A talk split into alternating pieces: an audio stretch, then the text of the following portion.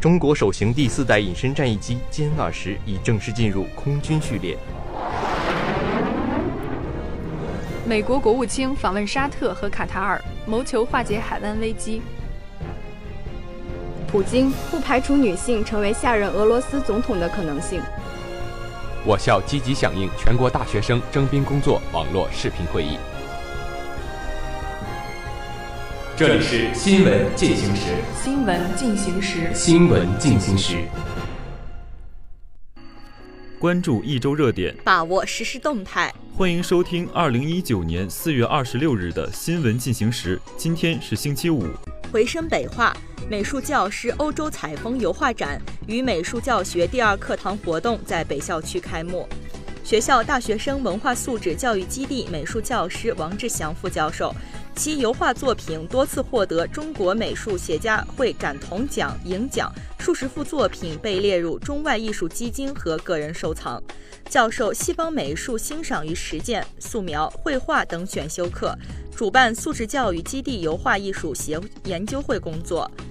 为深入考察欧洲绘画和建筑、雕塑，作者利用每年的寒暑假八次游历欧洲、亚洲各国，走遍了欧洲的全部国家和亚洲的部分国家，考察了各大博物馆的艺术作品和历代建筑，阅历各地不同的风土民情，同时创作了一百余幅风格略有差异的作品。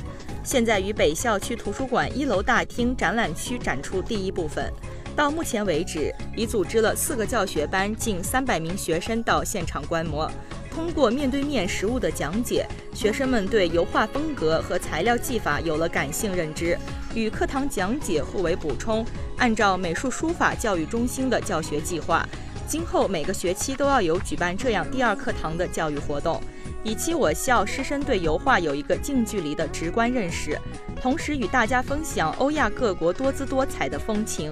以此达到拓展校园艺术文化建设，并提升我校师生艺术素质的目的。回声北化，北京工商大学来我校进行高才专业双培生培养工作的调研与研讨。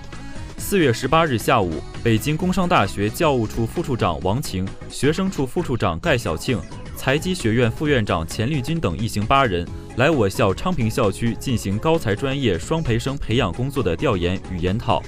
我校教务处副处长郎海涛、学工办副主任韩月、材料学院教学副院长隋刚、校教务处教务科许亮、校教务处教务科姜世超、材料学院教务干事王双红以及辅导员代表王世超、陈思涵等参加了此次双培生培养工作的调研与研讨会。材料学院教学副院长隋刚老师对高才专业双培生总体的学习状态、学业保障、思想教育和课外活动等方面进行了介绍和分析。材料学院的领导和老师都非常关心双培生的成长，辅导员对每名双培生都建立了详细的访谈帮扶记录，为双培生的顺利发展营造了良好的环境。